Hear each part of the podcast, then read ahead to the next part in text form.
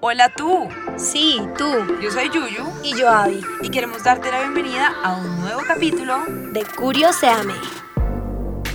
Bueno, Yuyu, el tema de hoy es algo muy sensible y que se debe manejar con mucho más cuidado y responsabilidad que cualquier otro tema que hayamos tratado antes en Curioseame. Si no eres mayor de 18 años, te invitamos a que este capítulo lo escuches en compañía de un adulto. Así es, hoy vamos a hablar del suicidio. Tal vez te estés preguntando por qué decidimos tratar esta temática del suicidio cuando es un tema realmente denso y que incluso tendemos a evadir, pues precisamente, de hecho lo pensamos mucho, ¿no, Avi? Porque no sabemos cómo abordarlo, pero precisamente por lo que les estamos diciendo, eh, quisimos ahondar en el tema, porque es algo que tratamos de evadir, pero es realmente importante.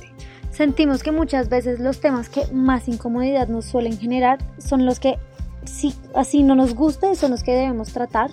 y poderlos conocer y entender sobre todo para poderles hacer frente a tiempo tanto para nosotros como para las personas que nos rodean. No, y de esto queremos que este capítulo aporte un granito de arena para generar más conciencia con este tema, no evadirlo, sino que por el contrario entender que es algo a lo que podemos estar expuestos todos los seres humanos sin excepción alguna, ya sea con una persona conocida, con un familiar o lo que sea. Entonces la falta de información en vez de protegernos de esta situación, lo que hace es que podamos estar pasando por encima de alertas rojas que si las vivimos eh, a tiempo podríamos estar salvando vidas. Bueno, pero lo primero es que yo creo que todos sabemos más o menos que cuando hablamos de suicidio nos estamos refiriendo a una situación en la que una persona decide terminar con su vida. Pero para poderle hacer frente realmente a la temática y a la problemática social, pues porque esto es familiar, nacional, internacional, es una problemática real. Para poderle hacer frente a esta problemática necesitamos saber mucho más que solamente la definición de suicidio. Entonces, lo primero es saber que los comportamientos suicidas generalmente ocurren en personas con uno o más de los siguientes factores. Entonces, el primero es el trastorno bipolar. También el trastorno límite de personalidad o también la depresión. Otro es el consumo de drogas o alcohol. También está el trastorno de estrés postraumático, la esquizofrenia, un historial de abuso sexual, físico o emocional, por ejemplo, que haya sufrido una persona, ya sea por parte de familiares, amigos, conocidos o desconocidos, y también las cuestiones de la vida que pueden ser muy estresantes, como por ejemplo problemas serios a nivel financiero, en las relaciones interpersonales, los problemas académicos, por ejemplo, en el caso de los jóvenes, o también los problemas sentimentales. Así es, y bueno, las personas que intentan suicidarse con frecuencia están tratando es de alejarse de una situación de la vida que para ellos se percibe como imposible de manejar. Y pues muchas de las personas que cometen o intentan cometer suicidio están buscando alivio de, digamos, en situaciones en donde se sienten avergonzados, culpables o se sienten que son una carga para las demás personas. Digamos que los sentimientos de rechazo, de pérdida de soledad también suelen terminar desembocando o pueden llegar a desembocar en sentimientos o en pensamientos suicidas, pero hay una cosa que es importante y es el que haya esta existencia de pues de algunos de estos factores o de varios incluso no necesariamente hace que haya una pues una inclinación hacia el suicidio, sino que normalmente es la presencia de varios de estos juntos. Entonces, por ejemplo, si han pasado la persona por un periodo de depresión muy intenso y además han aumentado mucho el consumo de drogas o de alcohol o sufren de esquizofrenia o están justo llegó un momento muy difícil en su vida, pues es más probable que terminen desarrollando este tipo de pues de sentimientos o de pensamientos. Claro, digamos que son factores que afectan, pero no son determinantes. Ajá, pues. exacto. Bueno, los comportamientos suicidas pueden ocurrir por una situación o un hecho que la persona ve agobiante, como ya lo mencionamos anteriormente, como por ejemplo una cosa, o sea, digamos que la gente no, no tiene noción de la importancia que tiene y es el envejecimiento. Los adultos mayores tienen la tasa más alta de suicidio. Sí, digamos que otro de los elementos también es la muerte de un ser querido, que muchas veces hay gente que no se logra como reponer de, de la pérdida tan grande y del sentimiento tan grande. El siguiente también es el consumo de drogas o de alcohol, que como dijimos, no es que si tú consumes alcohol o drogas regularmente ya vas a tener estos pensamientos, pero sí pueden tener pues un efecto y una incidencia grande en este tipo de cosas. Bueno, y los últimos dos factores son el desempleo y los problemas financieros, que uno a veces no es consciente de la gravedad y digamos de la, de la inestabilidad emocional que esto nos puede crear, y también las presiones o el rechazo social y familiar y de personas cercanas como respuesta a una situación particular. Bueno, pero entonces hablemos primero un poquito de cifras para poder dimensionar la importancia pues, que tiene crear conciencia alrededor de este tema. Todos los datos que vamos a decir a continuación fueron tomados de la Organización Mundial de la Salud, del informe que hacen para la prevención del suicidio a nivel mundial, dado que no sé si sabías, Yuyu, pero las cifras vienen en aumento desde hace algunos años. Sí, pues el primero de los datos es que cerca de 800.000 personas se suicidan anualmente, pero hay que aclarar que por cada suicidio hay muchas más tentativas de suicidio cada año. El suicidio es la segunda causa de muertes en las edades de 15 a 29 años más común a nivel mundial. Esto es algo pues que hay que prestarle mucha atención porque creo que ya habíamos hablado de esto cuando hablábamos con la psiquiatra que entrevistamos en esta pues en esta temporada y es que a los jóvenes las enfermedades mentales son pues la población a la que más afecta, en especial porque estamos pasando pues digamos que por muchos más cambios en nuestra vida, entonces es algo a lo que hay que prestarle mucha atención. Bueno, un dato que a mí me parece alarmante es que cada 40 segundos hay una muerte por suicidio y el 75% de los suicidios ocurren en países de ingresos medianos y bajos. Yo creo que esto debe tener que ver mucho con la información, ¿no? Y como con la educación que se da del tema y también con la, situación financiera, ¿no? Que estábamos diciendo arriba que son causas de pensamientos suicidas. Digamos, mira este, la mortalidad por suicidio es superior a la mortalidad causada por todas las guerras y los homicidios a nivel mundial. Imagínate. No, es algo en verdad un poco impresionante. Sí, es bueno y la manera más común en la que la gente se quita la vida es ahorcamiento y las armas de fuego Mientras que los hombres son más propensos que las mujeres a morir por suicidio, las mujeres en realidad lo intentan dos veces más que los hombres. Lo que pasa es que ellos tienen la tendencia a utilizar más los métodos violentos, como por ejemplo las armas de fuego, por lo que los intentos de suicidio en los hombres tienen más probabilidad de terminar en muerte pues, que los de las mujeres. Ahora, ¿Por qué los jóvenes somos la población más propensa? Los factores de riesgo en los adolescentes incluyen, por ejemplo, acceso a armas de fuego. En Estados Unidos hay una gran lucha porque es supremamente fácil acceder a armas de fuego. Entonces, por ejemplo, los casos que vemos de los jóvenes que entran a los colegios y empiezan a matar gente, eso es sencillamente porque no hay un control, no hay digamos que una norma estricta que controle la venta de armas. Entonces, así como pueden utilizar armas para matar gente, también pueden utilizar armas y digamos que adquirir armas de fuego pues para cometer este tipo de, de acciones. Sí, digamos que eso es uno de los debates más largos y contundentes, digamos que todavía se dan mucho en la sociedad pues estadounidense y que si uno ve las cifras es absolutamente alarmante. Otro de los temas, otro de los factores es si algún miembro de la familia ha cometido suicidio o pues intento de suicidio. Bueno, los siguientes son antecedentes de autoagresión deliberada y antecedentes de abandono o de maltrato. Pues es normal, o sea, a ver, es muy poco probable que las personas que sienten que todo en su vida pues está muy bien alrededor de ellos, las situaciones familiares o que no han tenido ninguna historia pues de abuso ni ningún, digamos que momento fuerte como financiero o de rechazo o de algo de este estilo, pues vayan a cometer eh,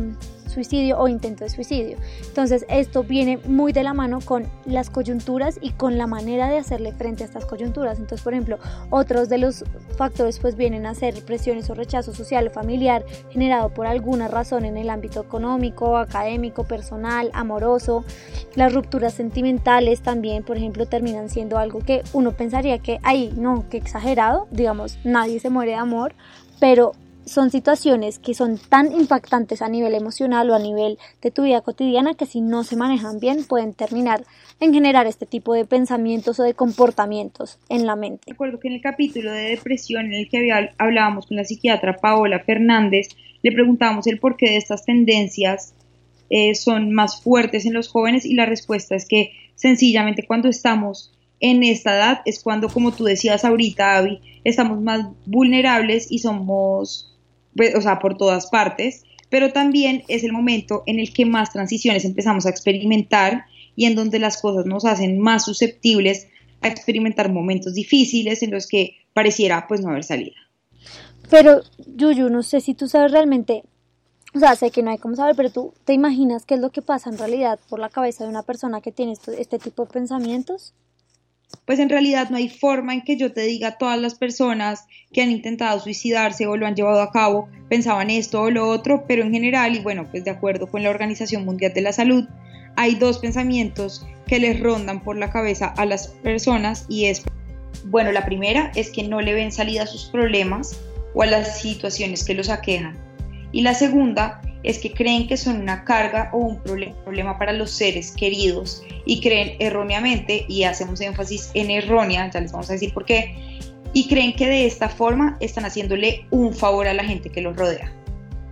Lo que pasa es que normalmente los parientes de las personas que intentan cometer suicidio o que lo hacen a menudo se culpan o se enojan mucho, pues porque consideran que esto es un acto en realidad egoísta, mientras que las personas que lo están haciendo lo hacen es porque piensan que de esta manera van a dejar de ser una carga o un problema para la gente que los rodea. Entonces es, un, es, una situación muy triste porque es algo que es totalmente contradictorio, pero es algo que si uno no lo habla, uno no sabe cómo, no sé, no expresa lo que se está sintiendo, la gente pues tampoco te puede decir, hey, mira, esto que está pasando por tu cabeza es totalmente salido de la realidad, mm, por favor, pues no sé, déjanos ayudarte, hablemos del tema, entonces es algo que sencillamente se sale como de las manos de, pues, de los familiares.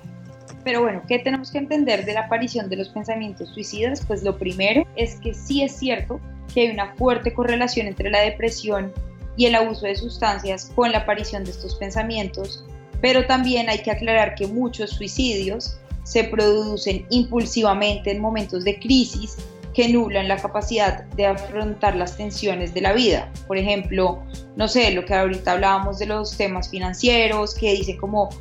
Dios, llegué a un punto en el que ni para adelante ni para atrás, no sé qué hacer con mi vida, no sé qué hacer con este aspecto de, digamos, de mi situación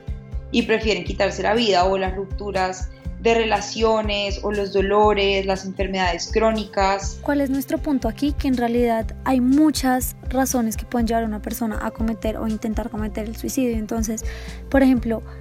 lo más común y lo que uno más sabe es que las personas que tienen o han tenido depresión, por ejemplo, que pues es esta, o sea, nosotros dedicamos un capítulo entero a hablar de la depresión, entonces si quieres saber más de esto, pues de fondo y de la mano de un profesional, ve y escucha ese capítulo. Mm, o pues otras, no sé, otros trastornos también, como los que mencionábamos pues ahorita en el capítulo, son factores en verdad de riesgo y pues muy pesados que pueden llevar de verdad a una persona a cometer esto, pero pues no son los únicos factores, o sea, también hay que tener en cuenta lo que está diciendo Yuyu, todas estas actividades o estos momentos repentinos fuertes en la vida de una persona pueden llevar a cometerlo o a, o a sentir la necesidad de que no hay salida, de que eso, lo, eso que están sintiendo, la única manera de alejarse de su dolor, de su sufrimiento o de aliviar a los demás de una carga, pues es esto. Y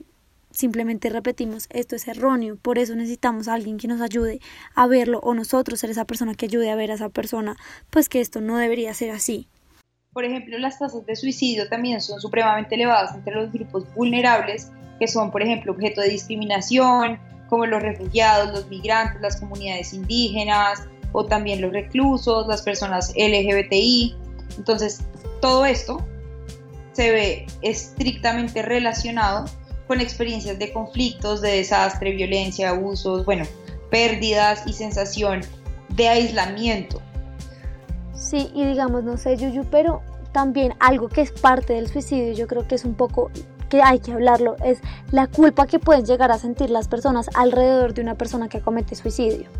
Porque, digamos, si tú te ves cualquier documental, cualquier serie, digamos que basada en este tema, por ejemplo, una en Netflix que es 13 Reasons Why, que no sé si alguna vez la viste, Yuyu, pues en esta, o sea, narra, narra y retrata muy bien cómo los pensamientos y el dolor de una familia y de una gente cercana, digamos, a esta persona que empiezan a preguntarse cuál fue mi papel, cuál fue mi culpa acá. Entonces siento que un llamado importante es, esto nunca va a ser como culpa realmente de una sola persona, a menos de que obviamente pues haya como un evento traumático en la vida de una persona por cuenta de alguien más, sino es como dijimos ahorita una sumatoria de muchos factores, pero tal vez si uno entiende y si uno habla el tema, puede empezar a notar las cosas de una manera mucho más consciente y rápida, que tal vez si lo ignoramos simplemente. En esa serie,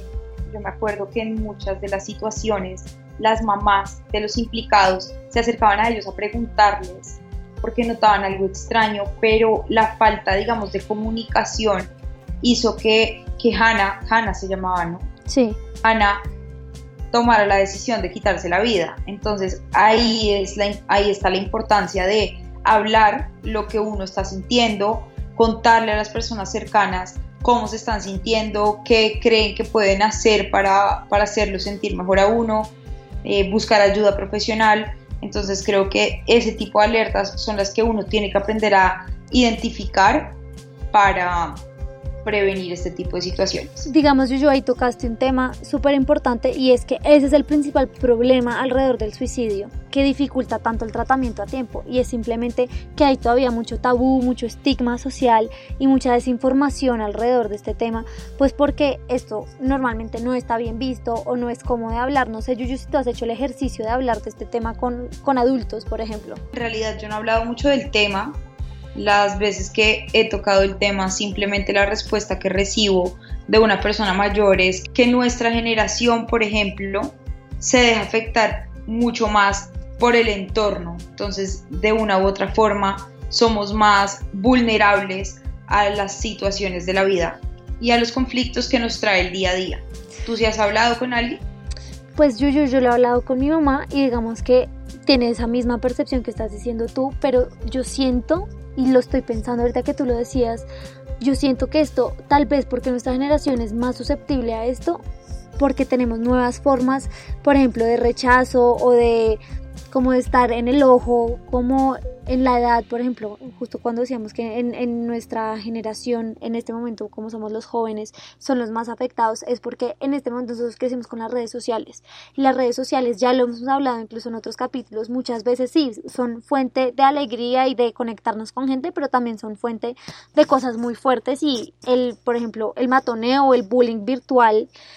es de las cosas más fuertes que hay, se ha desarrollado un montón obviamente de la mano de las redes sociales. Y yo siento que no es que seamos pues más débiles, sino que siento que somos también una generación que se ha vuelto un poco más receptiva también a todo el tema como de los estímulos sociales, hablar más los, pues, o sea, como sentir un poco más las cosas. Y esto en realidad siento que sí ha hecho y tiene un efecto gigante y no se puede negar que el efecto del entorno sí tiene incidencias pues en los jóvenes y que muchas veces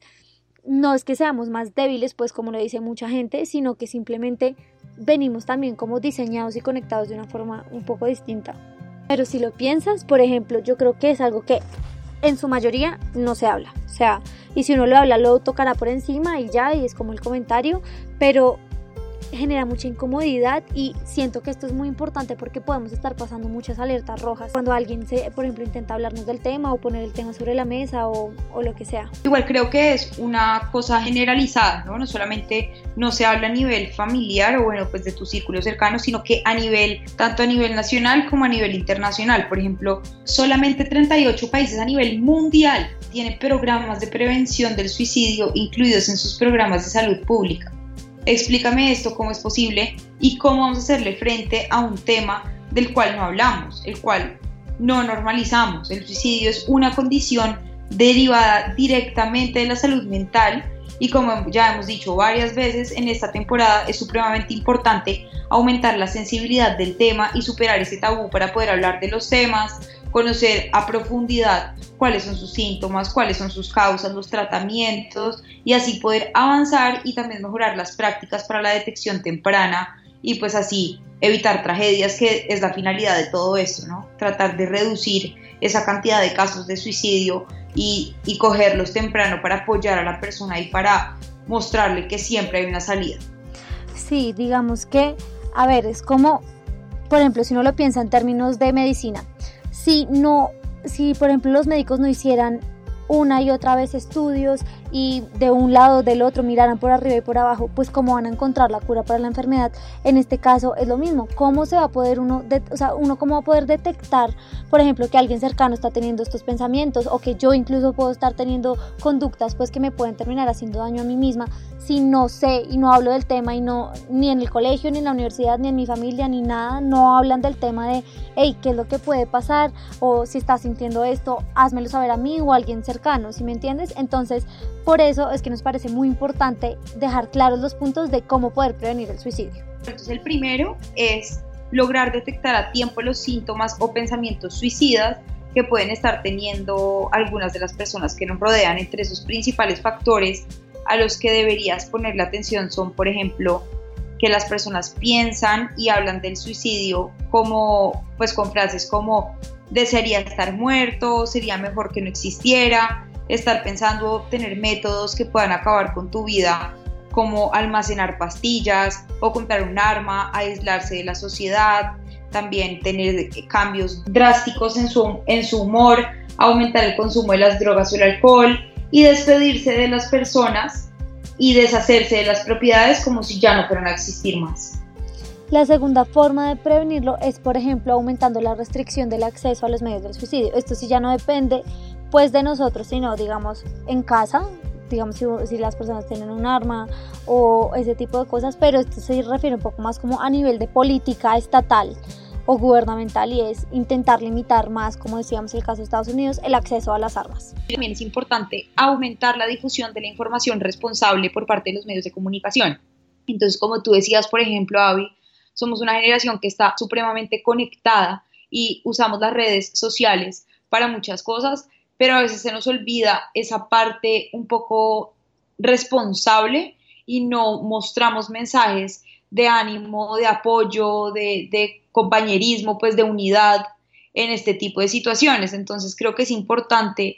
que de vez en cuando difundamos mensajes e información que sea responsable y que le dé a las personas que tal vez la están pasando mal una, digamos que una idea de hay alguien que tal vez está preocupado por ellos y que está dispuesto a ayudarlos. El cuarto punto viene siendo las intervenciones escolares. Como ya mencionamos, pues que el grupo más afectado, además de los ancianos, son los jóvenes. Pues es importante que haya intervenciones, que haya charlas de esto en los colegios, en las universidades, en nuestros entornos, porque es una problemática que de verdad, sí, yo soy fiel creyente que si uno la habla, uno la concientiza, uno lo vuelve algo pues de la seriedad y la magnitud que es, pues las cosas van a mejorar y las cifras van a poder ser un poco menos alarmantes. Insistimos nuevamente en que las drogas y el alcohol